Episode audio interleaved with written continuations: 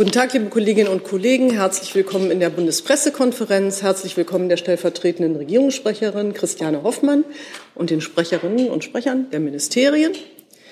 Heute ist Freitag, äh, das ist sozusagen Termintag und Frau Hoffmann hat das Wort. Bitte. Ja, so ist es. Guten Tag. Erstmal hier in die Runde. Ich beginne mit den Terminen des Bundeskanzlers in der kommenden Woche. Wie bei der letzten Videoschaltkonferenz Anfang Januar vereinbart, werden Bundeskanzler Scholz und die Regierungschefinnen und Chefs der Länder am kommenden Montag, dem 24. Januar, wieder zusammenkommen, um über die Pandemielage und gegebenenfalls erforderliche weitere Schritte und Maßnahmen zu beraten. Das Gespräch wird als Videoschaltkonferenz stattfinden. Im Anschluss findet, wie gewohnt, eine Pressekonferenz des Bundeskanzlers gemeinsam mit dem Vorsitzenden der MPK, Ministerpräsident Wüst, und der Co-Vorsitzenden der regierenden Bürgermeisterin von Berlin, Giffey statt. Die genaue Uhrzeit der Pressekonferenz steht noch nicht fest. Am Dienstag, dem 25. Januar, wird Bundeskanzler Scholz den französischen Staatspräsidenten Emmanuel Macron zu einem Besuch im Bundeskanzleramt empfangen. Vor Beginn der Gespräche ist für circa 17.45 Uhr eine gemeinsame Pressekonferenz geplant. Im Mittelpunkt des Treffens werden die Abstimmung zu Beginn der französischen EU-Ratspräsidentschaft und der deutschen G7-Präsidentschaft stehen, sowie aktuelle internationale Themen. Des Weiteren wird es um die bilateralen Beziehungen gehen. Am Mittwoch um 11 Uhr findet wie üblich die Kabinettssitzung statt. Darüber hinaus wird Bundeskanzler Scholz am Mittwoch, dem 26. Januar nach 13 Uhr den israelischen Parlamentspräsidenten der Knesset, Miki Levi, im Bundeskanzleramt zu einem kurzen Gespräch empfangen. Knesset-Präsident Levi reist anlässlich des Tages des Gedenkens an die Opfer des Nationalsozialismus auf Einladung der Bundestagspräsidentin nach Berlin. Präsident Levi wird an der Gedenkstunde des Deutschen Bundestages am 27. Januar ab 10 Uhr teilnehmen. Am Donnerstag, dem 27. Januar, werden der Präsident der israelischen Knesset, Miki Levi, Bundeskanzler Scholz und die Repräsentanten der anderen Verfassungsorgane des Bundes im Stehlenfeld des Denkmals für die ermordeten Juden Europas in Berlin Grenze niederlegen. Anschließend nimmt der Bundeskanzler ab 10 Uhr an der Gedenkstunde des Deutschen Bundestages für die Opfer des Nationalsozialismus teil. Nach einer Begrüßung durch Bundestagspräsidentin Bärbel Baas werden die Holocaust-Überlebende Inge Auerbacher und der Präsident der Knesset die Gedenkreden halten. Der Bundeskanzler wird außerdem im Rahmen der digitalen Gedenkveranstaltung der UNESCO zum Internationalen Holocaust-Gedenktag ein Videogrußwort halten. Am Nachmittag empfängt Bundeskanzler Scholz dann den Präsidenten des Zentralrats der Juden in Deutschland, Herrn Dr. Josef Schuster, zu einer ersten Begegnung im Bundeskanzleramt. Soweit von mir. Vielen Dank, Frau Herrmann. Ich würde sagen, wir schließen gleich an mit Frau Sasse mit einer Reiseankündigung. Ich möchte Ihnen mitteilen, dass. Ja, und Sie haben noch keinen Ton, jetzt aber. Dankeschön. Ich möchte Ihnen mitteilen, dass Außenministerin Baerbock am kommenden Montag am Treffen der Außenministerinnen und Außenminister der EU in Brüssel teilnehmen wird. Auf der Tagesordnung stehen vier Tagesordnungspunkte. Zum einen eine Aussprache zur Situation in Syrien, auch mit Blick auf die schwierige humanitäre Lage vor Ort. Zum Zweiten ein Austausch im EU-Kreis zur Lage in Libyen, auch vor dem Hintergrund der Verschiebung der Wahlen. Äh, zum Dritten ein Austausch zur Sicherheitslage in Europa insgesamt. Das natürlich vor dem Hintergrund der aktuellen Spannungen zwischen Russland und der Ukraine und der vielzähligen zurzeit laufenden Gespräche. Und dann äh, gibt es noch den Tagesordnungspunkt aktuelle Angelegenheiten. Und unter diesem Tagesordnungspunkt wird es unter anderem um die Lage in Mali, in Sudan und die Beziehungen der EU zur Indo-Pazifik-Region gehen. Vor Beginn des Treffens wird Außenministerin Baerbock wie immer ähm, gegen neun Uhr ungefähr ein Pressestatement abgeben. Und dieses Statement wird der Streamingdienst äh, des Ratssekretariats übertragen. Danke, Frau Sass. Es gibt noch eine weitere Reiseankündigung des BMZ von Herrn Fichtner. Bitte. Ja, vielen Dank. Ich würde vielleicht die Chance kurz nutzen, mich einmal in neuer Funktion vorzustellen. Ich habe hier am achteinhalb Jahre für das BMU gesprochen. Seit Dezember spreche ich für die Bundesentwicklungsministerin Svenja Schulze und für das BMZ. Das ist für mich eine große Horizonterweiterung, aber zum Glück muss ich die leidenschaftliche, engagierte Art der Zusammenarbeit mit den Fachleuten nicht vermissen. Die gibt es im BMZ genauso wie im BMU. Dann äh, sage ich noch mal guten Start zu diesem Wechsel. Äh, bei der Ministerin müssen Sie sich ja auch an nichts Neues gewöhnen. Genau, ich kann weiter Ministerin Schulze sagen. Ein Vorteil und uns kennen Sie ja auch schon. Genau. Also, bitte. Genau, die Reiseankündigung. Ich darf Ihnen eine Reise von Entwicklungsministerin Schulze ankündigen. Sie wird am Montag am Europäischen Sitz der Vereinten Nationen in Genf gleich sechs verschiedene Chefinnen und Chefs von internationalen Organisationen treffen. Der Tag beginnt mit einem Treffen mit dem WHO-Chef ähm, Dr. Tedros zur globalen Zusammenarbeit im Kampf gegen die Pandemie. Das wird auch ein Schwerpunkt der Treffen mit dem globalen Fonds gegen AIDS, Tuberkulose und Malaria sein, sowie bei dem Treffen mit dem Chef der Impfallianz Gavi. Weitere Treffen gibt es mit dem hohen Flüchtlingskommissar der Vereinten Nationen Filippo Grandi, dem Generaldirektor der Internationalen Arbeitsorganisation ILO sowie der Chefin des UN-Fonds für Bildung in Krisengebieten, Jasmin Sherif. Nach dem Treffen mit Dr. Tedros ähm, wird es um 8.45 Uhr eine virtuelle Pressekonferenz geben, für die Sie sich bei uns oder auch bei der WHO anmelden können oder die Sie auch auf Twitter verfolgen können. Mit dieser Reise gleich zu Beginn der Amtszeit unterstreicht die Entwicklungsministerin ihren Willen, die multilaterale Entwicklungspolitik in dieser Legislaturperiode deutlich zu stärken. Vielen Dank. Vielen Dank, Herr Fichtner. Hier ist Hans, der informelle Alterspräsident hier.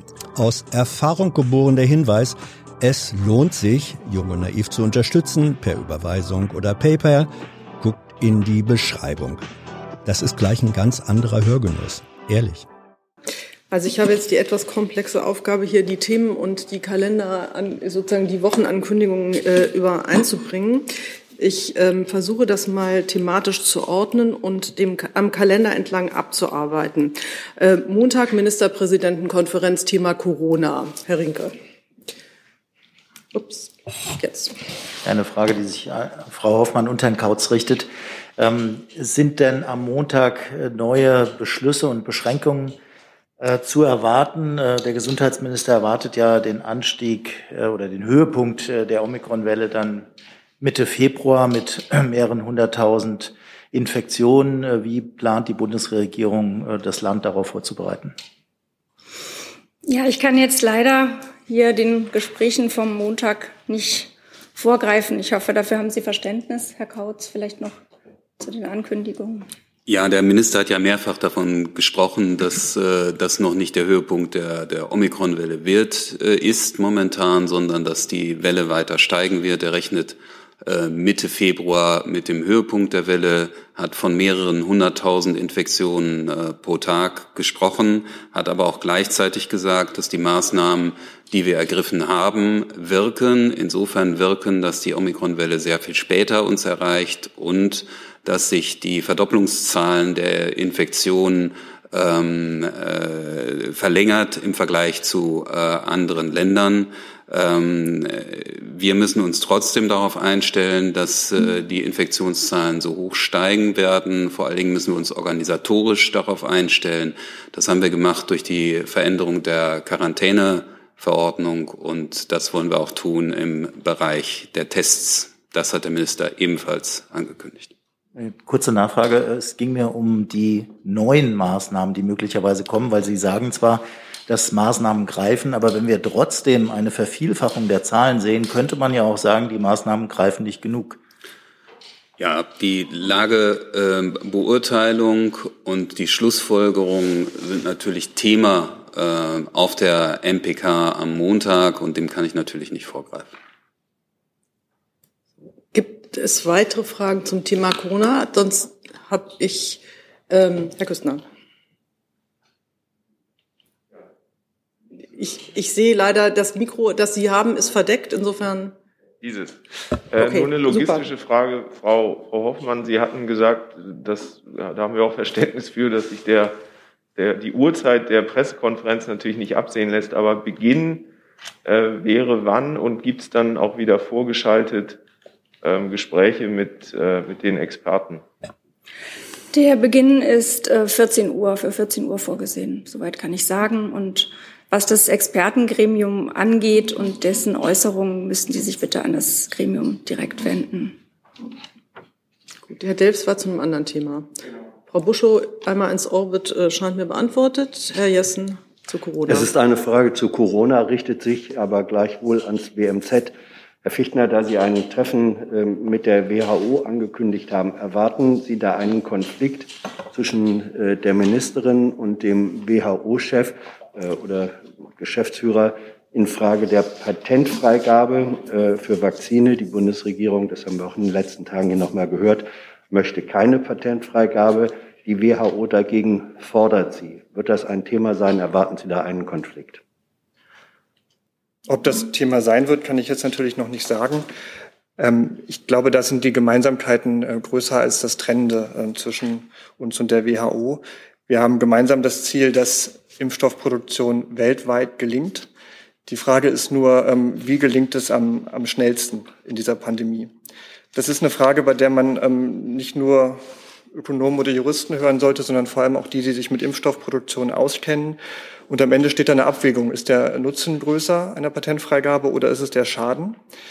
Wenn man sich den, den potenziellen Schaden anschaut, dann darf man nicht vergessen, dass auch in Zukunft noch Virusmutationen oder neue Viren möglich oder wahrscheinlich sind und wir darauf angewiesen sein werden, dass äh, Forscherinnen oder Unternehmen auch schnell neue Impfstoffe entwickeln.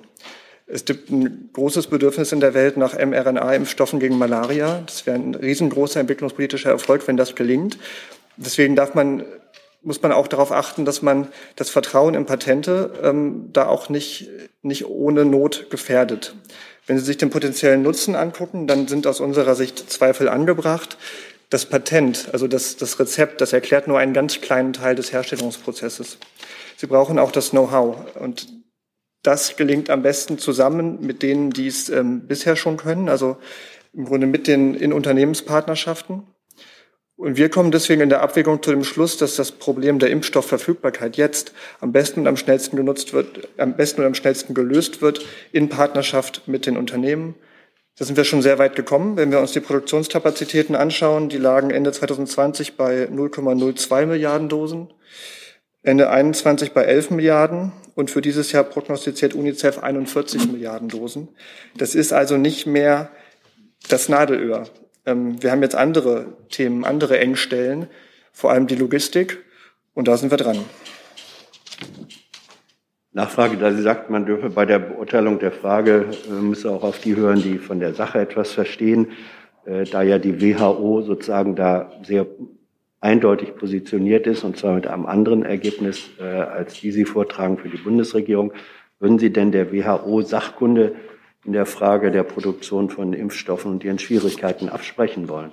Nein, wir sind da näher, näher beisammen, als Sie, als Sie vermutlich glauben.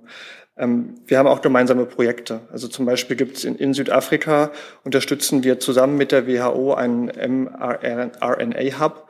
Da geht es darum, das Wissen in Entwicklungsländer zu tragen und ähm, Menschen dort gezielt fortzubilden, damit auch in Zukunft in Afrika diese Impfstoffe ähm, verfügbar sind und auch selbst produziert werden können. Also da, da gibt es große Gemeinsamkeiten. Ähm, wir arbeiten, das ist eines unserer großen Ziele, Impfstoffverfügbarkeit, äh, Impfstoffproduktion in Afrika. Und ähm, deswegen sehen wir uns da ziemlich auf einer Linie mit der WHO bei diesem Ziel. Ich äh, gehe jetzt hier weiter mit einer Frage von Frau Rosbach, die ähm, zur Strategie äh, nochmal fragt. Es dürfte an das Gesundheitsministerium gehen. Ja, Minister Lauterbach rechnet mit bald äh, 400.000 Neuinf Neuinfektionen am Tag. PCR-Tests fehlen, die Kontaktverfolgung findet vielerorts kaum noch statt, stellt sie fest. Wodurch unterscheidet sich die Corona-Strategie aktuell vom Laufen lassen, ist die Frage. Ich habe das eigentlich gerade schon versucht zu beantworten. Ähm, wir müssen mit diesen steigenden Infektionszahlen rechnen und müssen uns organisatorisch darauf einstellen. Deswegen ähm, haben wir mit der Quarantäneverordnung dafür gesorgt, dass ähm, das öffentliche Leben noch stattfinden kann ähm, gleichwohl sicher stattfinden kann, besonders in der kritischen Infrastruktur. Deswegen verkürzen wir, äh, deswegen ähm, äh, ändern wir das Testregime, ähm, was dazu führt, dass äh, ähm, äh, dass es da kein Nadelöhr bei den PCR-Tests, jedenfalls für, den, äh, für die kritische Infrastruktur äh, gibt. Und deswegen konzentrieren wir wahrscheinlich auch dass die Kontaktnachverfolgung auf wichtige Bereiche, wie es heute schon passiert. Ich muss ein bisschen aufs Tempo drücken, äh, weil ich hier wirklich sehr viele Themen habe. Herr Jung hat noch zu Corona und dann würde ich es gerne abschließen, wenn sich da nicht noch eine weitere Hand regt. Mich würde nur mal von Herrn Fichtner interessieren. Also woher weiß denn die Bundesregierung, dass eine Patentfreigabe äh, für weniger Innovation oder gar keine Innovation bei der Patentstoff- oder bei der Impfstoffherstellung ähm, bedeuten würde? Das ist ja ein sehr kapitalistischer Leitgedanke von Ihnen, oder? Naja, also man kann das natürlich nirgendwo nachlesen, ob das so ist. Das ist tatsächlich eine Abwägung, die man treffen muss mit Annahmen über die Zukunft. Und äh, was wir uns entwicklungspolitisch von neuen Innovationen und Entwicklungen erhoffen, gerade mit Blick auf Malaria, habe ich angesprochen. Also ich finde, man muss sich sehr, sehr sicher sein, dass es einen Nutzen gibt, wenn man dieses Risiko eingeht. Und wir, wir sind uns da momentan nicht sicher genug und ich sehe auch nicht viele, denen es da anders geht. Und dass sich die Mehrheit der globalen Länder da sicher sind und die WHO ändert nichts? Das ändert, also wir sind, wir sind zum Beispiel auch einer Meinung mit dem ähm, Chef von COVAX. Wenn Sie den fragen, der kennt sich gut aus mit Impfstoffproduktion, der sind wir auf einer Linie. So, jetzt hatte ich, habe ich noch eine Frage von Frau Kurz von der Pharmazeutischen Zeitung. Die kam in dem Moment rein, als ich sagte, das Thema ist zu Ende. Da geht es um Novavax. Ähm, gibt es bundesweite Überlegungen, den Novavax-Impfstoff zunächst erst beim Gesundheitspersonal zu verimpfen? Nein. Ist nicht. So, und alles weitere kam mir jetzt leider zu spät. Ähm, wir gehen weiter mit dem Treffen Bundeskanzler Scholz, Frankreichs Präsident Macron. Gibt es dazu Fragen, Herr Küstner? Ja, Frau Hoffmann, was Sie nicht genannt hatten in dem Themenportfolio ist das Normandie-Format. Jetzt wissen wir ja, dass die Bundesregierung großes Interesse daran hat, dieses Vierer-Format wieder zu stärken. Wird das Thema sein und gibt es irgendwelche Signale in den letzten Tagen oder Stunden von russischer Seite, dass man da kooperationsbereit ist? Ich gehe davon aus, dass die aktuelle Sicherheitslage und äh, der, die Situationen an der Grenze zur Ukraine auch eine Rolle spielen werden in den Gesprächen, ja. Was das Normandie-Format angeht, äh, ist das ja jetzt zunächst einmal auf Beraterebene und es wird weiter daran gearbeitet, ein Treffen auf Beraterebene äh, im Normandie-Format äh, zu planen. So, Herr Rinke, auch zu diesem Thema. Ja, auch zu dem Thema. Also Russland, wir sind jetzt bei Russland, Ukraine, ne? Oder? Genau. Ja, gut. Ähm, eine Frage, Frau Hoffmann, stellen zu einer ähm, Reise, die Sie jetzt nicht angekündigt haben oder einem Treffen. Es gibt einen äh, Spiegelbericht, äh, dass der Bundeskanzler eine kurzfristige Einladung des US-Präsidenten abgelehnt habe. Ähm, da hätte es ja auch um das Thema Russland, Ukraine geben, gehen sollen. Können Sie das bestätigen? Zu Einladungen und Reiseplänen äh, des Kanzlers äußern wir uns dann zu gegebenen Zeitpunkt. Kann ich jetzt hier nichts dazu Entschuldigung, sagen. wenn ich nochmal nachfrage, das bezieht sich ja jetzt nicht auf eine Anreise, die möglicherweise dann in ein oder zwei oder drei Wochen angekündigt wird, sondern auf einen Bericht, dass eine Anfrage ähm, da war, die die Bundesregierung abgelehnt hat. Ja, das habe ich verstanden, aber zu allen Planungen von Reisen äußern wir uns dann zu gegebenem Zeitpunkt, was das betrifft. Dann geht's mit Herrn Delfs dazu weiter. Ja, Frau Hoffmann, das ist eigentlich auch nochmal zum selben Thema. Ähm, hätte denn der Kanzler Zeit gehabt für eine Reise in die USA, wenn er eingeladen worden wäre? Ich kann das nur wiederholen, was ich da eben gesagt habe. Da bitte ich um Verständnis. Wir äußern uns dazu, wenn eine Reise ansteht.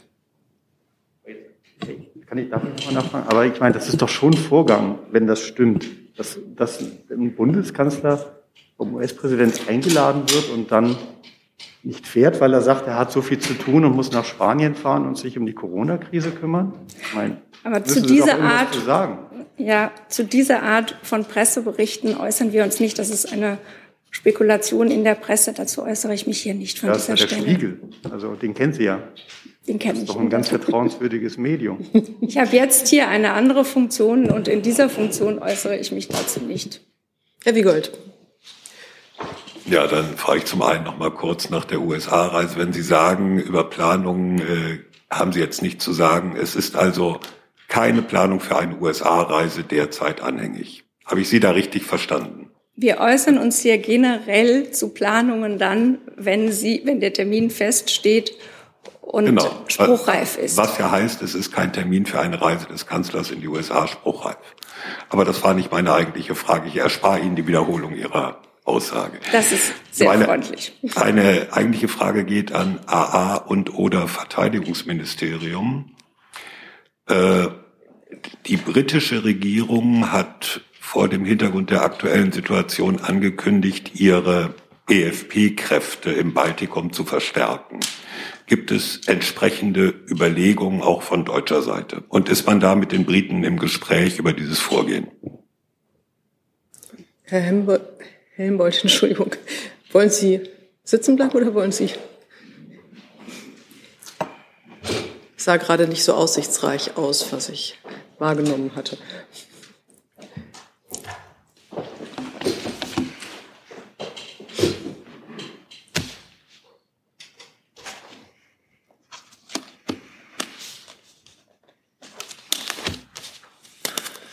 Also grundsätzlich sind wir immer in Gespräch mit unseren Partnern. Im äh, Augenblick habe ich aber keine aktuellen Informationen dazu, für Sie. Das AA auch nicht? Herr Wiegold, ich kann Ihnen auch nur ähm, das bestätigen, was Herr Helmbold gerade im Wesentlichen gesagt hat, nämlich, dass wir natürlich äh, unter anderem im, in dem sogenannten Quad-Format mit Großbritannien, den USA und Frankreich zusammen uns eng austauschen zu den Entwicklungen in, in der Region insgesamt. Ähm, aber zu der konkret von Ihnen gestellten Frage habe ich auch nichts Erhellendes beizutragen. Das heißt, es war auch nicht Gespräch oder Thema im Quad-Format. Leider muss ich da äh, Ihnen sagen, dass wir es wie üblich handhaben. Zu vertraulichen Gesprächen geben wir keine Auskunft. Ich kann Ihnen allerdings äh, sagen, dass der Austausch im Quad-Format wie immer in diesen Fällen, und der findet relativ häufig ja statt, sehr, sehr vertraulich und eng war und eine ganze Bandbreite von Themen abdeckte. In, positiven, in positiver Atmosphäre nehme ich an. Wir sprechen da unter Partnern und die Gespräche finden selbstverständlich in sehr vertrauensvoller Atmosphäre statt. Gibt es weitere Fragen zu diesem Themenkomplex? Herr Küstner. Ja, auch nochmal zum Thema Großbritannien und Ukraine im weitesten Sinne. Der Kanzler hat ja telefoniert mit dem britischen Premier Boris Johnson. Ähm, das hatten Sie ja auch ähm, berichtet. Äh, Frage, es gibt ja unterschiedliche Auffassungen, was Waffenlieferungen angeht an die Ukraine. War das Thema des, des Gesprächstelefonats? Ähm, zu dem Thema des äh, Gesprächs gibt es ja eine Pressemitteilung und der habe ich nichts hinzuzufügen. Gut. Kurze Nachfrage ist denn, also sowohl die Außenministerin als auch der Kanzler hatten sich ja zu dem Thema Waffen an die Ukraine relativ eindeutig geäußert diese Woche. Ist das Thema damit abgeräumt aus Ihrer Sicht? Ja, also beide haben sich dazu geäußert. Auch wir haben uns hier am Montag ausführlich dazu geäußert und ich habe da keinen neuen Sachstand dazu. Dazu habe ich jetzt Hände von Herrn Rinke, Herrn Wiegold und von Ihnen gesehen. So, anderes Thema oder was? Gut. Herr Rinke. Ja, eine Frage an Frau Hoffmann und Frau Sasser. Auch nochmal zu dem Thema Waffenlieferung. Äh, der Unterschied zwischen Großbritannien und Deutschland ist eben erwähnt worden. Sehen Sie eigentlich ein Problem darin, dass die Europäer gegenüber Russland in dieser Frage nicht geschlossen auftreten? Es gibt ja Kritik daran, dass die Europäer überhaupt nur Eindruck machen könnten in Moskau, wenn sie eigentlich eine einheitliche Position hätten. Also ist das ein Problem, dass unterschiedliche europäische Länder hier unterschiedlich äh, agieren? Ja, wir nehmen das zur Kenntnis, dass befreundete Nationen da anders agieren oder diese Frage auch anders sehen als äh, die Bundesregierung. Ich kann noch hinzufügen, dass ja die NATO der Ukraine auf umfassende und vielfältige Weise auch Unterstützung leistet ähm, und eben die unterschiedlichen Bündnismitglieder ihre bilaterale Zusammenarbeit mit der Ukraine auch in verschiedenen Ausprägungen äh, betreiben. Ich weiß nicht, Frau Sasse, ob Sie dazu noch Ja, ich kann vielleicht nur noch mal ergänzen, um da keinen falschen Eindruck entstehen zu lassen, Herr Rinke, dass ähm, unabhängig jetzt von der Frage Waffenlieferungen selbstverständlich weiterhin äh, eine sehr, sehr starke Einigkeit zwischen allen westlichen Partnern in der, äh, in, zu der Frage Russland-Ukraine herrscht. Sie haben das gestern sicherlich der Pressekonferenz von Außenministerin Baerbock oder Ihren Worten bei dieser Pressekonferenz auch entnehmen können.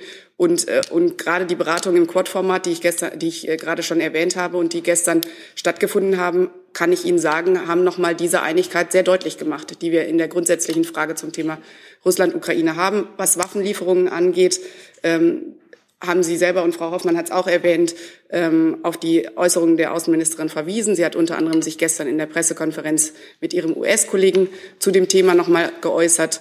Und ich muss Sie an dieser Stelle auf die Äußerung verweisen. Darf ich nochmal nachfragen?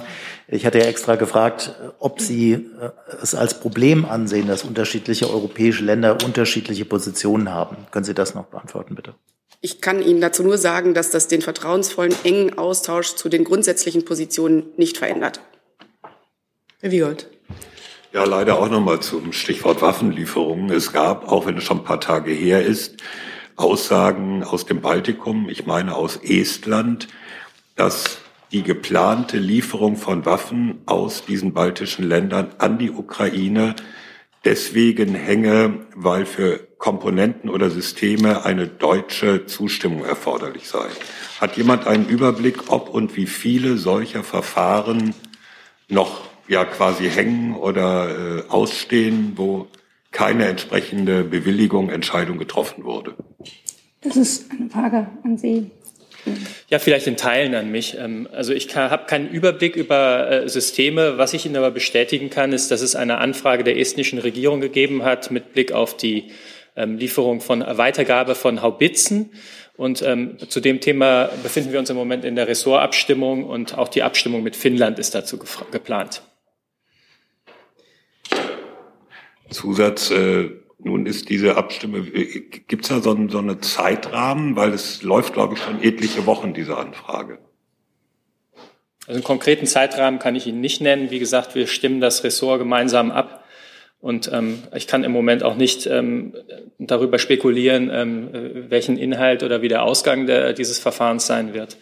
Aber ich kann Ihnen eben sagen, dass es eingegangen ist und dass es bei uns in der Ressortabstimmung ist. So, jetzt habe ich noch Herrn Jung und Herrn Delfs zu Thema Russland, Ukraine, zu diesem Komplex. Und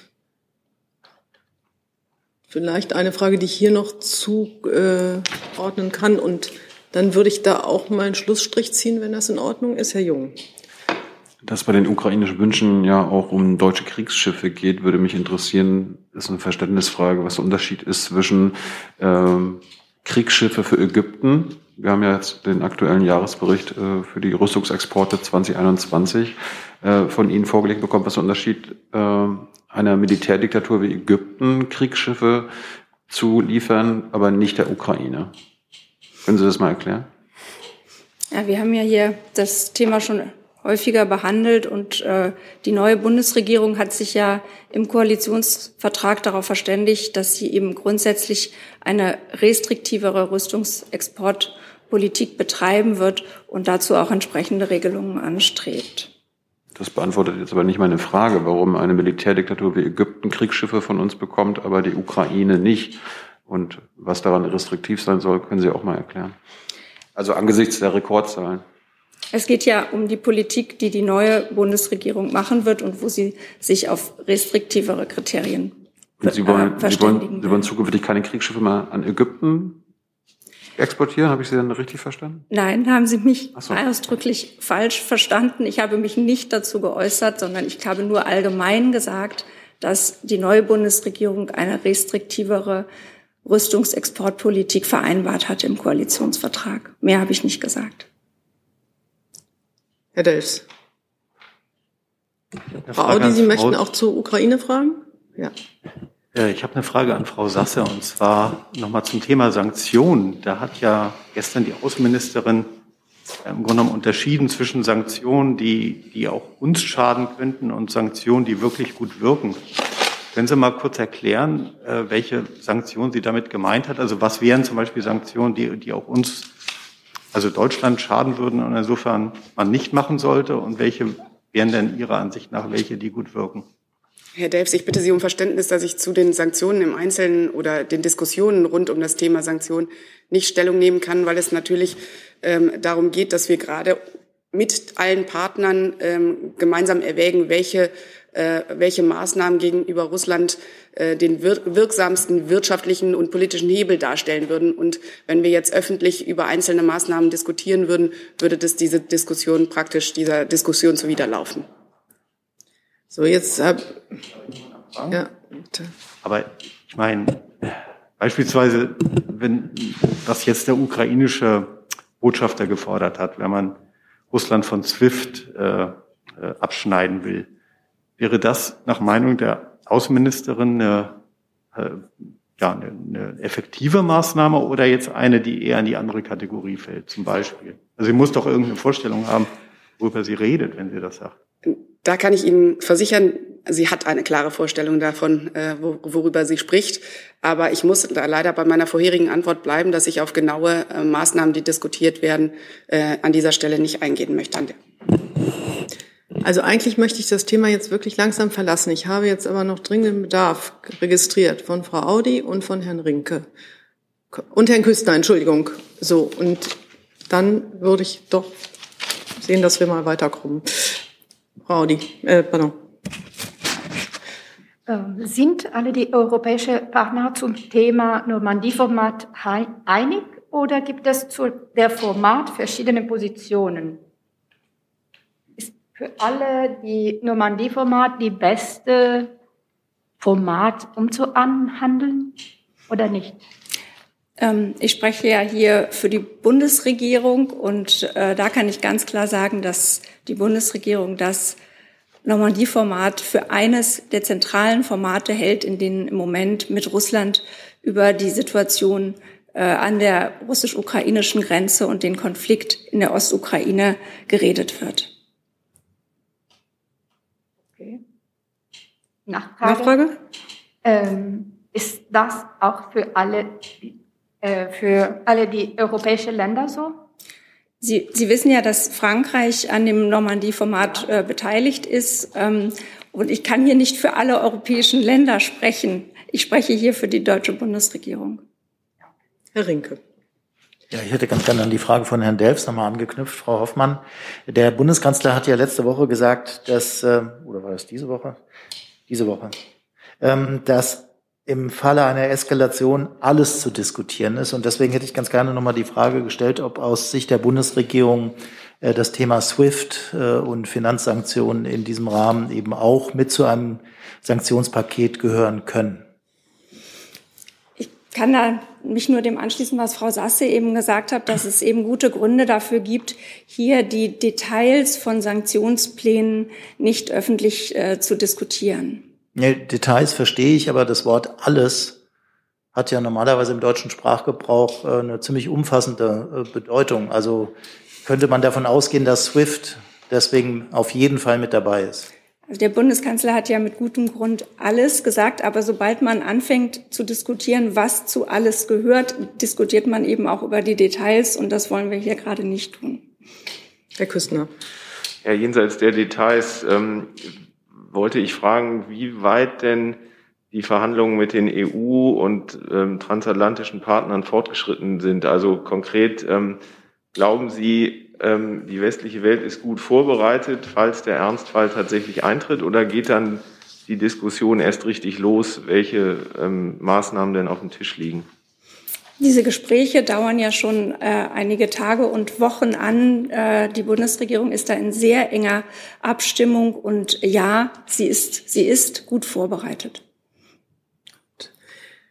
Gut, ich sehe dazu jetzt keine Fragen. Ich schließe jetzt noch eine Frage von Herrn Warwick an, die äh, irgendwie damit auch im Zusammenhang steht, weil sonst da noch keiner zu Bedarf angemeldet hat. Ähm, dann hätten wir dieses Thema auch ähm, sozusagen abgehakt beantwortet. Das ist Nord Stream 2. Es geht ans Wirtschaftsministerium und ans Justizministerium. Ich kann es aber erst mal vortragen, äh, bevor Sie sich in Bewegung setzen, weil ich nicht so viel Unruhe haben wollte. Aber dann machen wir es eben so. Ähm, Herr Warwick äh, von RT Deutsch fragt, Wirtschaftsminister Habeck hat im Spiegel-Interview erklärt, dass Entschädigungen für nicht, die Nichtzulassung von Nord Stream 2 nicht fällig werden, wenn, Zitat, die Voraussetzungen für die Zulassung nach deutschen und europäischen Regeln, Zitat Ende, nicht gegeben sind. Macht es sich da der Wirtschaftsminister nicht zu einfach, fragt er, wenn man berücksichtigt, dass das Projekt mehrfach geprüft wurde und alle Genehmigungen vorbehaltlos erteilt worden sind. Und das Justizministerium spricht er an mit der Frage, wie bewertet denn das Justizministerium die Tatsache, dass die EU-Richtlinie 219-692 in Deutschland erst durch Gesetz vom 5. Dezember 2019 umgesetzt wurde, als der Bau der Pipeline bereits lief und alle wesentlichen Genehmigungen erteilt worden waren? Ähm, Im Koalitionsvertrag steht, dass auch für energiepolitische Projekte in Deutschland das europäische Energierecht gilt. Und diese Vorgaben werden derzeit von der Bundesnetzagentur in einem rechtsförmigen Verfahren äh, geprüft, unabhängig von der äh, politischen Einflussnahme. Und solange die Vorgaben nicht erfüllt sind, wird keine Genehmigung für den Betrieb der Pipeline erteilt werden. Also liegen noch nicht alle Genehmigungen vor und äh, zu möglichen weiteren Schlussfolgerungen. Die werden dann geprüft, wenn es soweit ist. Dem möchte ich nicht vorgreifen. Und dem hat der Minister auch nicht vorgegriffen. Können Sie sich äußern? Dann würde ich Ihnen mal vielleicht gerade das Mikrofon da neben Ihnen geben. Dann machen wir hier nicht so eine Riesenwechselaktion. Oh, so. Ich habe keine Ergänzung. Wir sind nicht das federführend zuständige Ressort. Dann war das doch eine gute Entscheidung das nicht so zu machen. So, jetzt habe ich äh, noch aus dem Dienstagstermin EU-Rat G7 äh, bilaterale französische Beziehungen und hätte auch eine Frage zum EU-Rat, aber Herr Jordans hat da auch schon eine Frage zu. Bitte. Meine Frage ist äh, ans Auswärtige Amt zu der Reise. Ähm, Nee, dann machen wir jetzt mal, ich versuche hier einmal sozusagen der Reihe nach durchzugehen. Ähm, es geht um Bosnien und Erbil Basay von der Nachrichtenagentur Anadolu fragt zum, ähm, pardon, ich bin äh, falsch, ähm, aber ich lese es jetzt trotzdem vor. EU-Außenministertreffen, nicht Rat. Ähm, wird am Montag beim EU-Außenministertreffen das Thema Bosnien auf der Tagesordnung stehen und wie ist die Bewertung ähm, ich ergänze jetzt mal freihändig zur Lage der Bundesregierung in Bosnien-Herzegowina. Die Außenministerin hat letzten Monat über mögliche Sanktionen gegenüber dem serbischen Führer Dodik gesprochen. Wird dies ein Thema beim Treffen sein?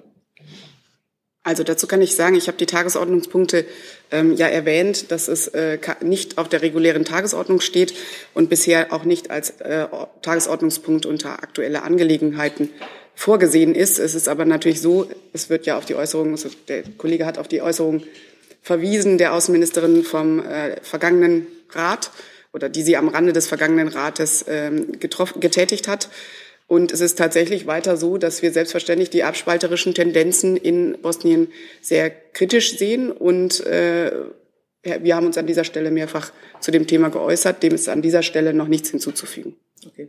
Ich habe mich da jetzt hier selber in die Bredouille gebracht. Herr Jordans, Sie haben das Wort. Danke. Weil Sie Libyen erwähnt haben, Frau Sasse. Ähm, laut einem Bericht äh, der EU-Marinemission Irini ähm, hat eben diese äh, Besorgnis über die Fähigkeiten der libyschen äh, Küstenwache und Marine bei der Rettung von Migranten geäußert.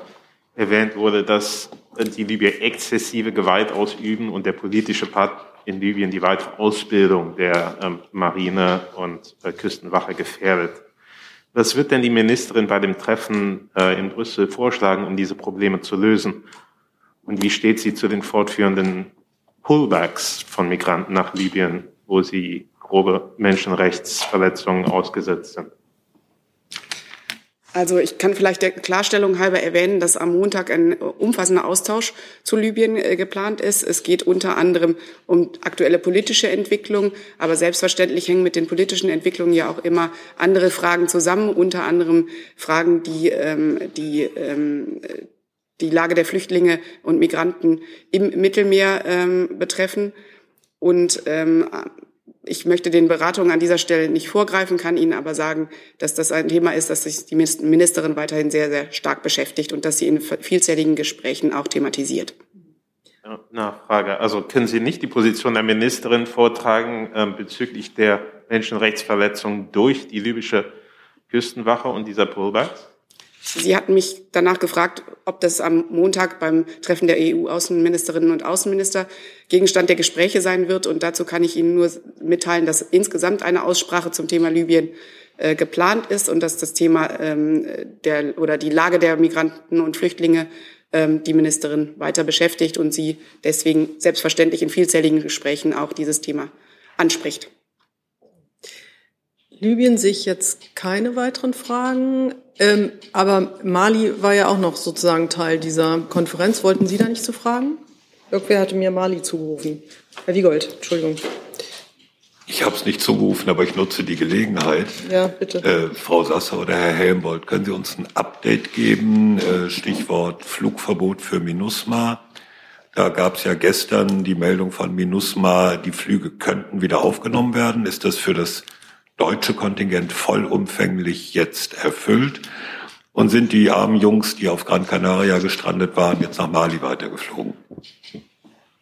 Ja, zwei Teile. Also einmal zur Aufhebung vom Flugverbot. Ähm, es gibt ja die Ankündigung der VN, dass Mali das verhängte Flugverbot aufgehoben habe. Wir können im Moment noch nicht genau einschätzen, welche Auswirkungen das für uns hat.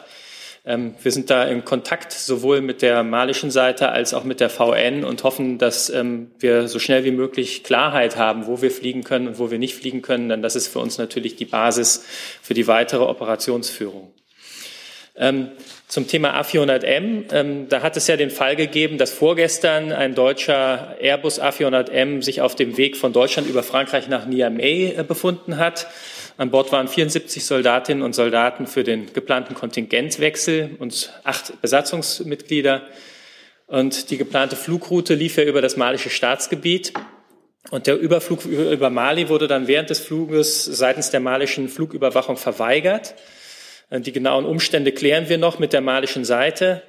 Ähm, aber bedingt durch den Vorfall konnte die Maschine nicht wie geplant in Niamey landen und wurde nach Gran Canaria umgeleitet. Und der Weiterflug von Gran Canaria in Richtung Niamey ähm, der ist entsprechend geplant worden und der Start hat auch stattgefunden. Das heißt, die Maschine ist so gegen elf heute ähm, von Gran Canaria abgeflogen. Aber auch hier gilt, ähm, wir versuchen ähm, so gut wie möglich äh, alle Unsicherheiten in Gesprächen hier auszuräumen.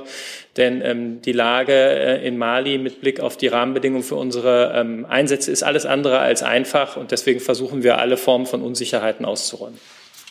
Zusatz, äh, der A400 von Gran Canaria, fliegt er jetzt über Mali oder nicht? Der ist nicht für einen Flug über Mali geplant, sondern unter Vermeidung dieses Gebietes. Ähm, äh, sobald wir mehr wissen, ähm, wie wir äh, mit Mali ver verblieben sind und ähm, wo genau wir fliegen können und wo nicht, auch in, im Kontext natürlich unserer internationalen ähm, Einsätze, sobald wir das wissen, sagen wir Ihnen Bescheid. Herr Jung dazu? Hm. Herr Helmut, sieht die Bundeswehr die, die malische Militärjunta eigentlich noch als Partner an? Ist, ist, die, Militär, ist die Militärjunta in Mali Partner der Bundesregierung, Frau Sasse? Also generell muss man erstmal sagen, wir sind in, in, in ähm, Mali in zwei Einsätzen im internationalen Kontext unterwegs. Einmal MINUSMA, ein VN-Einsatz und einmal EUTM. Und ähm, wir haben hier in der letzten und vorletzten äh, Regierungspressekonferenz sehr eindringlich darauf hingewiesen, worauf es uns ankommt und was die politischen Rahmenbedingungen sind, nämlich ähm, dass Wahlen äh, und der Transitionsprozess nicht ähm, über Jahre verschoben werden. Und davon hängt eben auch ab, wie die Bundeswehr sich in diesen internationalen Einsätzen engagiert. Wichtig ist mir nochmal zu betonen, wir machen sowas natürlich immer ähm, im Einvernehmen und in Absprache mit unseren internationalen Partnern. Das bedeutet, dass wir im Moment in Gesprächen sind, sowohl mit der EU-Seite als auch mit der VN-Seite und dass wir das auch ressortgemeinsam abstimmen. Und den einzelnen Gesprächen kann ich hier nicht vorweg, äh, nichts vorwegnehmen. Ähm, wichtig ist für uns, wir haben ähm, einen Auftrag vom ähm, Parlament, sowohl für MINUSMA als auch für EUTM, und den versuchen wir natürlich, so schwierig die Lage im Moment auch ist, so gut wie möglich durchzuführen. Meine Frage bezog sich auf den Partner in Mali und auf dessen Einvernehmen und Abstimmung mit demselbigen. Ist die, die, die malische Militärjunta ein Partner Deutschlands? Das haben Sie jetzt vermieden zu, äh, zu antworten. Das ist im Zweifelsfall dann ja vielleicht auch eine Frage an Frau Sasse oder ja. an, an mich.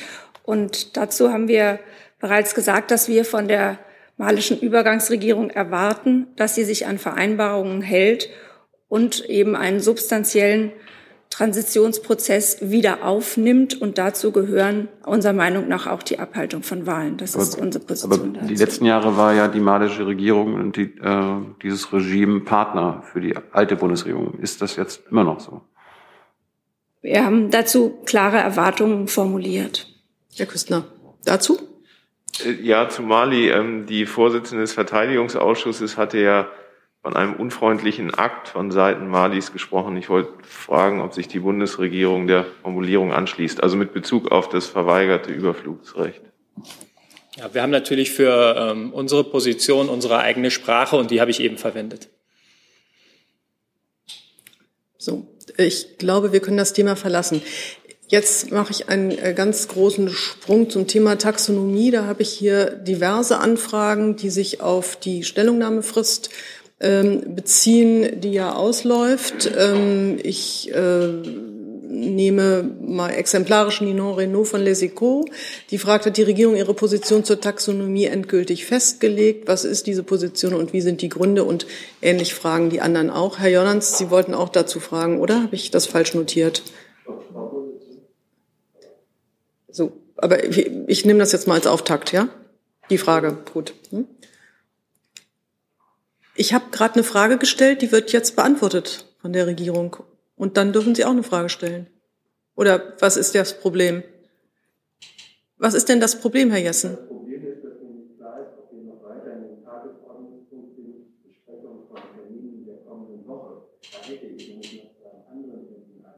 Okay, jetzt machen wir erst Taxonomie, dann machen wir das. Ja. Ich gucke ein bisschen auf die Uhr. Wir haben sehr viel Zeit damit verbracht und ich habe hier sehr viele Fragen zu diesem Thema und die möchte ich nicht unter den Tisch fallen lassen. So. Ja, Bitte. wie ja in der Frage bemerkt wurde, äh, läuft äh, die Frist äh, am 21. Januar, also am heutigen Tag ab. Und die Stellungnahme der Bundesregierung wird derzeit noch weiterhin im Ressortkreis abgestimmt. Ich kann dem Ergebnis dieser Abstimmung jetzt hier zu diesem Zeitpunkt nicht vorgreifen. Klar ist aber, die Bundesregierung wird in ihrer Stellungnahme die feste Überzeugung vertreten, dass Kernenergie nicht als nachhaltig einzustufen ist. Wir halten die Technologie für zu gefährlich und neben weiteren Gründen ist die Endlagerfrage weiterhin nicht geklärt. So hab, gibt es, wollen Sie da nochmal nachfragen? Ich weiß nicht, ob das BRF, ja, das, das, das da ja so federführend ist, möglicherweise. Nein. Ergänzen will, sieht mhm. nicht so aus. Herr Jordans, wollen Sie nochmal nachfragen, bitte? Ja, Frau Hoffmann, ich kann mich erinnern, äh, bei der letzten Klimakonferenz ähm, hat äh, die Umweltministerin ähm, sich äh, zusammen mit mehreren anderen Ländern zusammengetan und eben diese Position zur ähm, äh, Kernenergie vertreten. Alle anderen Länder, die damals ähm, auf diesem Panel waren, haben sich jetzt auch nochmal zusammengetan und heute einen Brief äh, veröffentlicht, äh, wonach Gas auch nicht nachhaltig ist. Und da würde mich interessieren, warum die Bundesregierung äh, sich von ihren damaligen Mitstreitern beim Thema Kernenergie, also Luxemburg, Österreich, äh, Spanien war dabei, ähm, äh, jetzt abwendet. Ja, wie gesagt, ähm, die Position der Bundesregierung ist ja, äh, wird ja in dieser Stellungnahme dargelegt werden, die noch nicht abgestimmt ist und heute abgestimmt wird. Aber grundsätzlich betrachtet die Bundesregierung Gas als eine Brückentechnologie. Aber kann diese Brückentechnologie denn nachhaltig sein? Genau darum wird es natürlich in dieser Stellungnahme auch gehen. Herr Jung? Na, rein logisch geht ja eine Brückentechnologie nicht als nachhaltig anzusehen, oder? Also eine nachhaltige Brückentechnologie kann es ja nicht geben. Ja, wie gesagt, es wird diese Stellungnahme der Bundesregierung geben, die im Moment in der Ressortabstimmung ist und ja. Aber das erkennt äh, die Bundesregierung an, diesen logischen Fehlschluss. Es wird eine Stellungnahme der Bundesregierung dazu geben zu diesem Thema Taxonomie. Ja, das Bundesumweltministerium hat ja eine klare Position, dass es eben Gas nicht für nachhaltig hält. Bleibt es dabei, auch angesichts der jetzt äh, ja, bald verschickten Stellungnahme? An, an welche äh, an das Ressort ging das? An das Bundesum Herr Fichtner, können Sie das?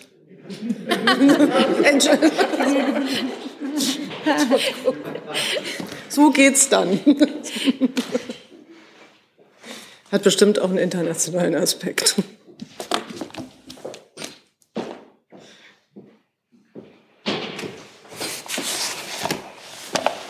Jetzt ist alles richtig sortiert. Ich bitte um Entschuldigung.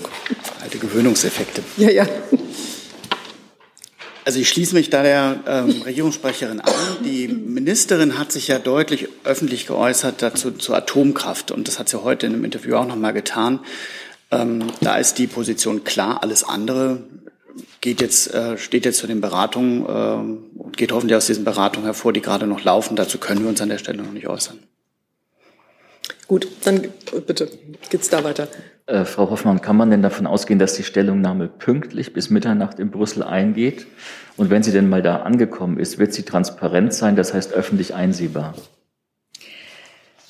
Also von der Pünktlichkeit kann man ausgehen. Ähm, zu dem öffentlich einsehbar. Ähm, das ist in der Regel nicht der Fall, aber in diesem Fall noch nicht entschieden, ob das nicht doch möglich sein wird. Also Zusatz, würden Sie es denn kommunizieren, äh, was da drin steht? Das ist eben noch nicht entschieden. Also in der Regel wird es nicht gemacht, aber in diesem Fall ist es noch nicht entschieden, ob das nicht doch gemacht wird. Herr Jung noch dazu? Wer entscheidet das? Die Bundesregierung. Wer? Die an diesen Gesprächen beteiligten Ressourcen. Herr Küstner? Ja, doch nochmal ans Umweltministerium die Frage. Ähm, die Ministerin wird zitiert mit dem Satz, ich bin überzeugt, dass weder für Erdgas noch für Atomkraft die Einstufung als nachhaltig in der Taxonomie nötig ist. Das ist, dieser Satz steht, oder? Also die Aussagen der Ministerin stehen erstmal für sich, aber hier geht es ja um eine Stellungnahme der Bundesregierung als Ganzes. Und ähm, die wird dann am Ende stehen. Aber was was machen Sie dann? Wird dann eine Fußnote vom Bundesumweltministerium in dieser Stellungnahme da drin stehen, wenn die abweicht? Also die Gespräche laufen ja noch. Und dem Ergebnis kann ich jetzt nicht vorgreifen. Das geht einfach nicht. Gut, ich äh, schließe jetzt noch eine Frage aus dem weiten Komplex Energie an von, von Herrn Ricke Rosbach von der Süddeutschen Zeitung, die von Anfang an, äh, die hier schon von Beginn der Pressekonferenz anstand, äh, die geht zur EEG-Umlage, ähm, aber an das Bundesfinanzministerium. Ähm, soll ich hier erstmal vortragen, bevor Sie es in Bewegung setzen? ähm, gibt es Pläne, die EEG-Umlage schon früher als geplant abzuschaffen? Wann und mit welchen Kosten, wann und äh, welche Kosten wären damit verbunden? Ja, gut.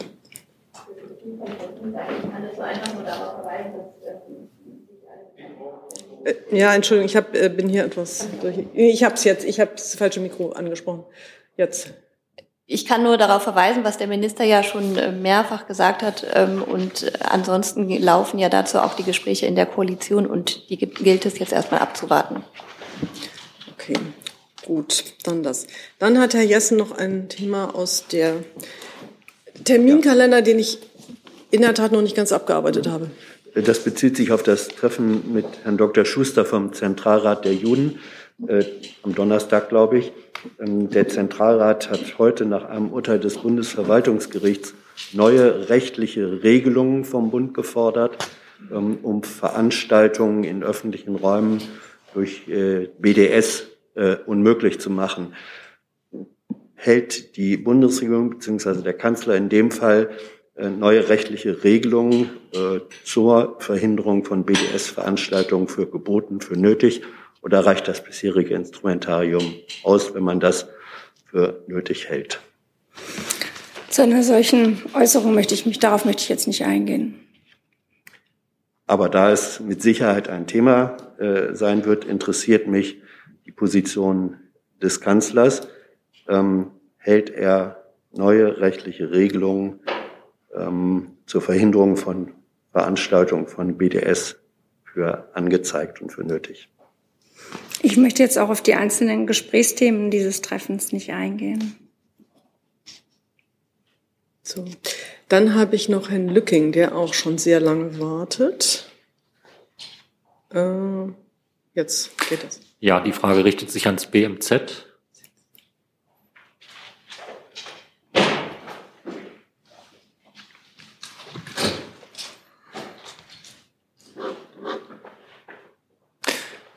Herr Fichtner, in dieser Woche haben die Äußerungen des BMZ, es gebe nur ganz vereinzelte Fälle von bedrohten Ortskräften in Afghanistan. Ich glaube, das BMZ sprach von einem Fall für massive Kritik äh, seitens Hilfsorganisationen wie zum Beispiel Pro Asyl und Mission Lifeline gesorgt. Ähm, was unternimmt die Bundesregierung, um am Lagebild zu arbeiten und wo ist die Problematik dort, gerade wenn die Wahrnehmungen bezüglich der Lage vor Ort und der Situation der Ortskräfte so weit auseinandergehen? Ja, danke, dass Sie fragen. Das gibt mir Gelegenheit, das nochmal äh, einzuordnen. Ich werde wahrscheinlich für Definitionsfragen da Hilfe vom BMI oder vom AA brauchen, aber ich kann Ihnen berichten, ähm, was mir heute die Kollegen erzählt haben, heute Morgen, die tatsächlich vor Ort an der afghanischen Grenze, an der ähm, Ausreise für, für Ortskräfte arbeiten. Das sind sehr, sehr, sehr engagierte Mitarbeiterinnen und Mitarbeiter unserer Durchführungsorganisation, die ähm, Tag und auch viele Nächte daran arbeiten, dieses Problem zu lösen. Wichtig ist, wenn wir im BMZ über Ortskräfte reden, dann ähm, reden wir über Ortskräfte der Entwicklungszusammenarbeit. Das Bild ist nämlich sehr heterogen, deswegen muss man das auseinanderhalten. Menschenrechtsanwältinnen sind da ganz anders bedroht als Mitarbeiter der Entwicklungszusammenarbeit. Darum warnen wir hier vor pauschalen Aussagen. Unsere Organisation, die Entwicklungszusammenarbeit machen, kennen ihre Ortskräfte. Sie sind in Kontakt mit ihren Ortskräften und sie vermitteln uns äh, in Berlin das Bild, dass die schlimmsten Befürchtungen vom letzten August bislang nicht eingetreten sind mit Blick auf die Ortskräfte der Entwicklungszusammenarbeit. Ähm, allgemein gilt, wer als Ortskraft gefährdet ist, weil er für Deutschland gearbeitet, weil sie für Deutschland gearbeitet hat, der kann auf unsere Hilfe zählen, auch bei der Ausreise. Und ähm, wo wir schon über das Thema sprechen, würde ich die Gelegenheit gerne nutzen, den Blick zu weiten auf die mehr als 90 Prozent der Bevölkerung in Afghanistan, die derzeit schwere Not leidet. Die Lage ist bedrückend. Das Land ist im freien Fall. Bildungs-, Gesundheitssystem, Wirtschaft, Ernährung. Wir lehnen die Taliban ab, aber wir dürfen die Bevölkerung in Afghanistan nicht im Stich lassen. Und darum wird auch weiter Not- und Aufbauhilfe in Afghanistan nötig sein. Und wenn wir die Afghaninnen und Afghanen nicht im Stich lassen wollen, dann werden wir auch wieder Ortskräfte brauchen, die für uns tätig sind. Haben jetzt die Hilfsorganisationen, die Kritik an exakt dieser Aussage geübt haben, also ihre Aussage, dass sie eben kein, nicht in Kontakt mit GIZ-Kräften sind, die irgendwie in Bedrohung sind, haben die jetzt ein völlig falsches Lagebild vorliegen? Also meine Aussagen beziehen sich auf die Ortskräfte der Entwicklungszusammenarbeit. Und mein Eindruck von den Kolleginnen und Kollegen vor Ort ist, dass die in einem sehr intensiven Austausch stehen. Wenn die von Ortskräften sprechen, dann sprechen sie von Freunden und von Kollegen. Ähm, das ist, kommt mir sehr, sehr, ähm, sehr authentisch vor. Ähm, genau. Gibt es dazu weitere Fragen? Das scheint mir nicht der Fall zu sein. Dann möchte ich eine Frage aufrufen, die von zwei äh, Kolleginnen kommt. Da geht es um den Verfassungsschutz und die AfD und das richtet sich an das Bundesinnenministerium. Ähm, Jana Wolf und Nadine Lindner fragen. Jana Wolf von der Rheinischen Post und Nadine Lindner vom Deutschlandfunk. Ähm, Ex-Innenminister Seehofer soll nach SZ-Recherche ein Gutachten über die AfD abgeschwächt haben. War Seehofers Einflussnahme auf die Beurteilung des Verfassungsschutzes aus Sicht von Ministerin, Ministerin Faeser legitim, fragt die Kollegin Wolf. Welche Konsequenzen zieht das BMI daraus? Soll, ein neues Gutachten zu, soll es ein neues Gutachten zur AfD geben? Ja, vielen Dank für die Frage. Sie betrifft ja einen Sachverhaltskomplex, der Gegenstand eines laufenden verwaltungsgerichtlichen Verfahrens ist. Aus Respekt vor dem Gericht äußert sich die Bundesregierung zu dem konkreten Sachverhaltskomplex deswegen nicht. Ich würde jetzt noch mal von Frau Lindner ergänzen, äh, wäre ein solches Vorgehen, ähm, also der Einflussnahme durch die Fachaufsicht des BME gegenüber dem BFV gedeckt? Also ich will es jetzt einfach hier nur vollständig ich kann eigentlich nur meine Ausführungen nochmal wiederholen. Gut. Möchte sonst noch jemand zu diesem Thema fragen? Das scheint mir nicht der Fall zu sein. Dann habe ich, glaube ich, noch Herrn Jordans mit Ägypten. Wenn ich das ja, ja Frau Sasse, ähm, die Position der Bundesregierung, äh, der neuen Bundesregierung zu Ägypten ist ja eben schon im Zusammenhang mit den, den Waffen ähm, erwähnt worden. Ich würde da gerne nachhaken vor dem Hintergrund äh, der kürzlichen Verurteilung des Menschenrechtsaktivisten Ala Abdel Fattah und des Anwalts Mohammed El-Bakr vor einigen Wochen. Denen wird jetzt separat vorgeworfen, eine terroristische Organisation zu unterstützen. Ähm, wie steht denn die Bundesregierung zu der Menschenrechtslage in Ägypten? Ja, vielen Dank, Herr Jordans. Ähm, ich kann Sie da auf eine Erklärung verweisen, die wir schon im Dezember abgegeben haben. Wir haben uns damals klar positioniert ähm, zum Fall äh, El Bakr und haben in diesem Zusammenhang auch die, äh, den Mitangeklagten Allah Abdel Fattah angesprochen. Äh, wir hatten eine, ein faires Verfahren und eine Freilassung in dieser Erklärung von Dezember gefordert und können die Erklärung gerne nochmal übermitteln, wenn Sie möchten. Nachfrage. Wenn die Bundesregierung Bedenken äh, zur Menschenrechtslage in Ägypten hat, warum hat sie dann vor einigen Tagen den gemeinsamen Vorschlag der EU unterstützt, mit Ägypten als Co-Vorsitzenden des Global Counterterrorism Forums, GCTF, zu kandidieren? Also vielleicht nochmal zur Klarstellung. Die Bundesregierung sieht die Entwicklung der Menschenrechtslage in Ägypten weiterhin kritisch. Daran hat sich nichts geändert. Was Ihre Frage nach dem Global Counterterrorism Forum angeht, müsste ich die Antwort nachliefern. Gut, jetzt habe ich auch zum Thema Ägypten. Die laufen jetzt ein bisschen aus der Zeit. Ich hätte noch Herrn Jung auf der Liste. Ähm, Herrn Delfs auch nochmal zu einem anderen Thema? Okay. Ähm, also wir machen jetzt bis 20 vor und was bis da nicht beantwortet ist, fällt hinten runter und Herr Jessen stellt jetzt eine ganz kurze Frage.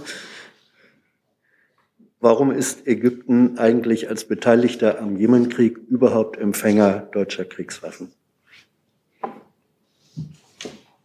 Also was die Frage der Rüstungsexporte angeht, würde ich bitten, die Kollegen aus dem BMWK nochmal äh, auch äh, sich hieran zu beteiligen.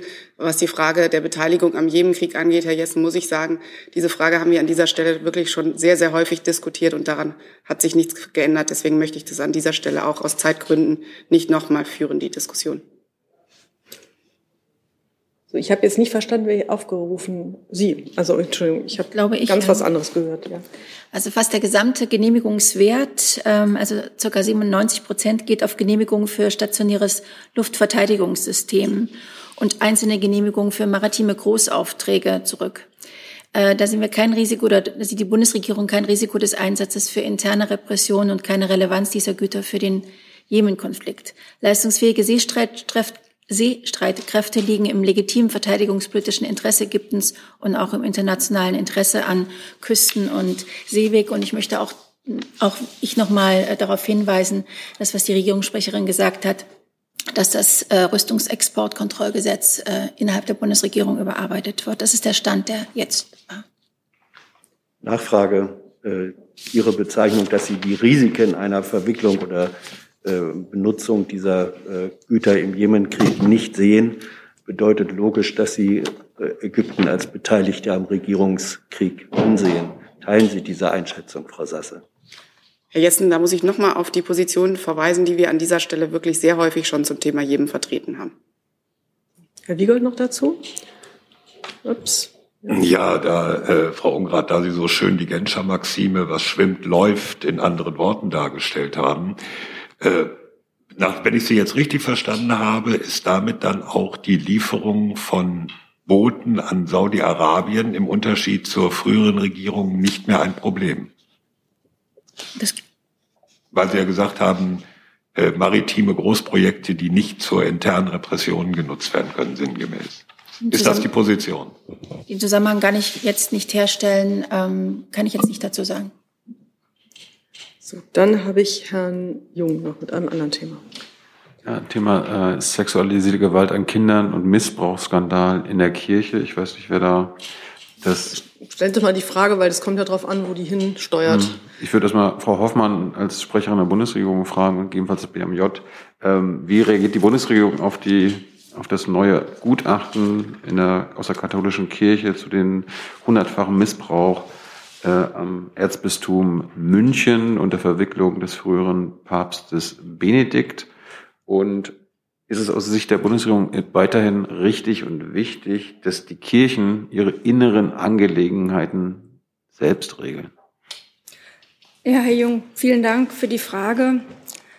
Für die Bundesregierung haben das Kindeswohl und der wirksame Schutz vor sexuellem Missbrauch höchste Priorität.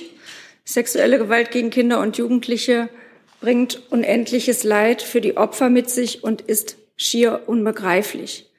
Es ist von entscheidender Bedeutung, dass sich die gesamte Gesellschaft der hohen Schutzbedürftigkeit von Kindern und Jugendlichen bewusst ist.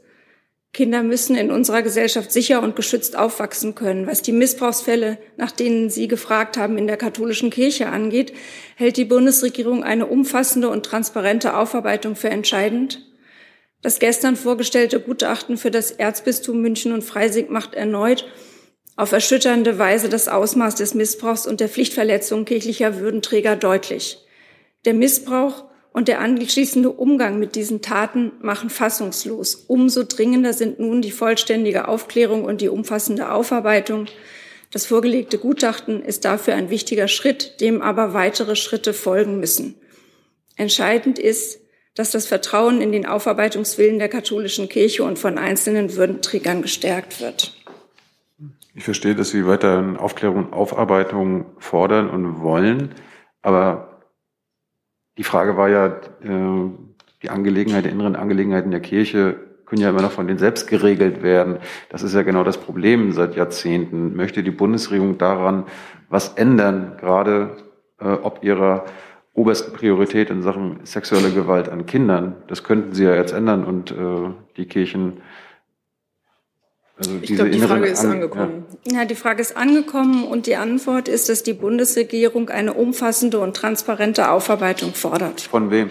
Von der Kirche. Und, und nur, nur von denen? Generell. Nur in von Fragen denen. des sexuellen Missbrauchs.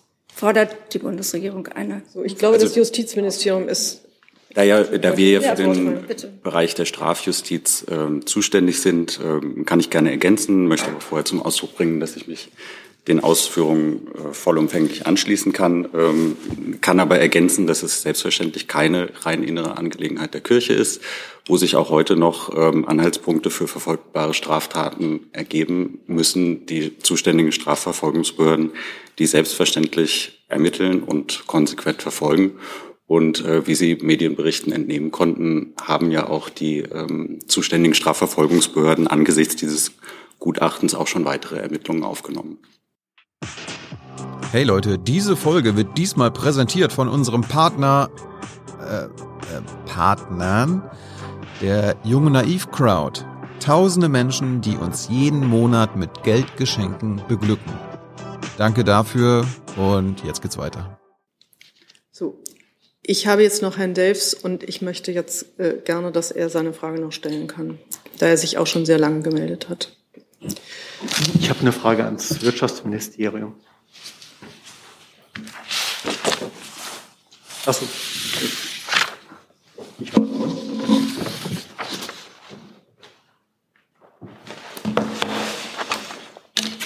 Ja, ich habe eine Frage zu Siltronic und zwar haben jetzt ja die chinesischen Behörden den, den geplanten Verkauf äh, von Siltronic an Global Waivers zugestimmt. Jetzt ist meine Frage, äh, in welcher beeinflusst das irgendwie oder befördert das die Entscheidungsfindung des Wirtschaftsministeriums?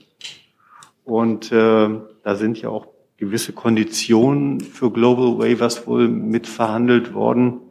Könnten Sie sagen, ob das, ob solche Konditionen eigentlich irgendeinen Einfluss haben auf die Entscheidungsfindung? Ähm, ich habe mich am Montag schon dazu geäußert und dem ist nichts hinzuzufügen. Wir können derzeit, äh, kann ich Ihnen hier noch keine Entscheidungen bekannt geben. Derzeit ähm, laufen die Gespräche noch. Ich kann Ihnen auch keine Einzelheiten, falls Sie nachfragen sollten, bekannt geben. Genau. Aber das war jetzt ja keine Einzelheit. Ich habe einfach nur gefragt, ob, ob, ob das jetzt die Entscheidung befördert oder dann sagen Sie also nein. Also es ist hängt damit nicht zusammen, oder? Also das Alle, war ja die Frage. Sämtliche, sämtliches, was in diesem Umfeld passiert, wird sicherlich mit aufgenommen. Inwieweit das die Entscheidung ähm, befürwortet in irgendeine Richtung, das kann ich hier nicht beurteilen. Ich führe die, äh, die Gespräche nicht. Gut, aber Sie werden sich ja sicher die Entscheidung der Chinesen anschauen, nehme ich mal. Das habe ich akustisch nicht verstanden. Sie werden sich sicher die Entscheidung der chinesischen Behörden anschauen und auch die Konditionen, die mitverhandelt wurden, nehme ich mal an, oder? Wenn wir über diesen Prozess nachdenken, werden wir alle Punkte mit einbeziehen. Ob dieser Punkt, welcher Punkt dieser, ähm, wie maßgeblich dieser Punkt ist, kann ich Ihnen jetzt nicht sagen. Darf ich noch, sorry, noch eine Nachfrage stellen? Wenn, das muss ja jetzt bis zum 31. Januar entschieden werden. Ist das eigentlich, wie, wie läuft das denn ab? Ist eine reine Verfahrensfrage. Ähm, wenn jetzt keine Entscheidung fällt, dann ist ja der Deal platzt faktisch. Gibt es denn noch irgendeine Mitteilung oder ist dann einfach Mitternacht, 31. Januar, wird das denn stillschweigend sozusagen, ist der Deal dann tot? Wie läuft das? Also, oder werden Sie eine Mitteilung machen? Wir können uns nicht entscheiden bis dann und dann. Also das ist wirklich eine Verfahren. Ich glaube, die Frage ist auch angekommen. Ja, ich habe die Frage verstanden und äh, die würde ich nachreichen, das kann ich Ihnen nicht genau sagen. Äh, Frau Kalver, es gibt noch eine Nachfrage zur EEG-Umlage von Frau Ucken zur Zeit, äh, von Zeit Online. Sie fragt, ob die abgeschafft wird, die EEG-Umlage, wegen der allgemein steigenden Gas- bzw. Strompreise oder explizit um die Steigerungen aus der CO2-Bepreisung zu kompensieren. Also geht es um die, um die Gaspreisentwicklung oder die Energiepreisentwicklung oder gibt es um die CO2-Preiskompensation bei der Abschaffung der EG-Umlage? Können Sie da was zu sagen? Das Wirtschaftsministerium, könnte das was dazu sagen? Sie, ähm, EG-Umlage war die Frage. EG-Umlage, genau. Bei, Sie haben noch Mikrofon. bei Siltronic, Entschuldigung. Ähm, der Koalitionsvertrag sieht ja vor, dass wir die EEG-Umlage auf eine neue Finanzierungsgrundlage stellen und das so früh wie möglich. Wir schauen uns das an, das hat ja meine Kollegin schon gesagt, äh, so dass wir das so früh wie möglich umsetzen können. Aber das hat ja der Minister auch im Interview schon bereits gesagt. Aber wann das der Zeitpunkt sein kann, das ähm, kann ich nicht sagen. Wir werden ähm, sicherlich wird es der einer der maßgeblichen Aspekte wird sein, dass wir ähm, die Menschen zu einem Großteil unterstützen wollen aufgrund der hohen Energiepreise. Gut. Dann hoffe ich, dass jetzt keine Wünsche offen geblieben sind und schließe die Pressekonferenz.